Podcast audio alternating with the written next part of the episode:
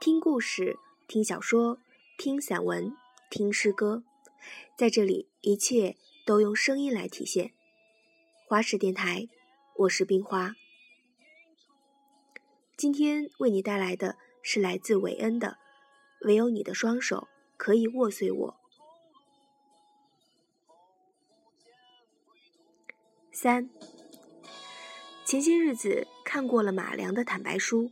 也由衷喜欢那样的标题，献给勇于直面幻灭的理想主义者，献给所有怀才不遇的发胖了的家禽，献给那些曾经幻想过翱翔万里的心，献给渐行渐远的梦想，献给走散后又重逢的爱情。翻开书，序言里的一段文字是这样的：我的身体里。住过我一生至今每个冬天的雪，住过大海，住过这世间所有流浪的爱人。配图是马良的素描画，凶猛的海啸以俯视的姿态逼逆而来，一对恋人立足在海啸前，牵手从容，美得惊心动魄。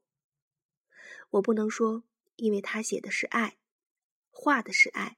我便五内惊动，只是在这必然幻灭的基调之上，图文乃至书香，让所有的悲伤都弥漫过来。所以，你能不能告诉我，是先有爱，还是先有孤独？是先有幻想，还是在此之前就已幻灭？只是通过再精致的文字，再优美的图片。以再优质的铜版纸张表达出来，也不外乎是这些关键词：爱、孤独、童年、梦想、忏悔、幻灭。这样的词句对有些人来说，根本不愿意抽出时间去考虑分好或者面对。他们认为这是丝毫没有作用的词眼，把时间都专注于自己的生活。才是最妙。对有些人来说，则必须用他们的一生去面对和抵抗这些词眼的侵袭，在燃尽了火烛的漫漫长夜中，在找不到依靠的非现实疆域里，用爱情，用追逐理想的过程。又或许，每一个人都有这样的一本坦白书，只是有些人不够敏感，无从表述。敏感其实是一个很残忍的性质。时至今日，我才能明白，苏东坡曾写下的绝句“但愿生儿愚且鲁”，其实是对孩子极大的慈悲。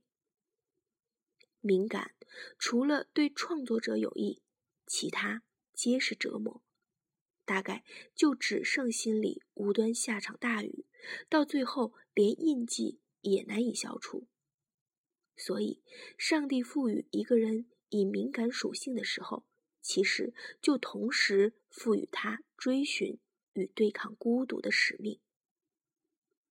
我的宿命，也许就是尽一切可能去抵抗那种命中注定的虚无感。听上去可笑，但跟孤独做斗争，始终是一件美好的、崇高的、奇妙的。可尊敬的事情，这种斗争似乎从来都是毫无希望的堂吉诃德似的闹剧。即使你知道你的斗争可能永远不会成功，但你的生活并不会因此就变得平庸和愚蠢。我更愿意去看这些看起来像是虚无缥缈的话。也许实际上，他们真的好过一些无关痛痒的现实励志说教。总有年轻人会愿意去为了理想去死，那么死吧，年轻人！骄傲的灭亡，我们终究会在没有黑暗的地方相见。相信上天会善待那些勇敢的、多情的人们。我只想与你深入这天地，一去。不回来。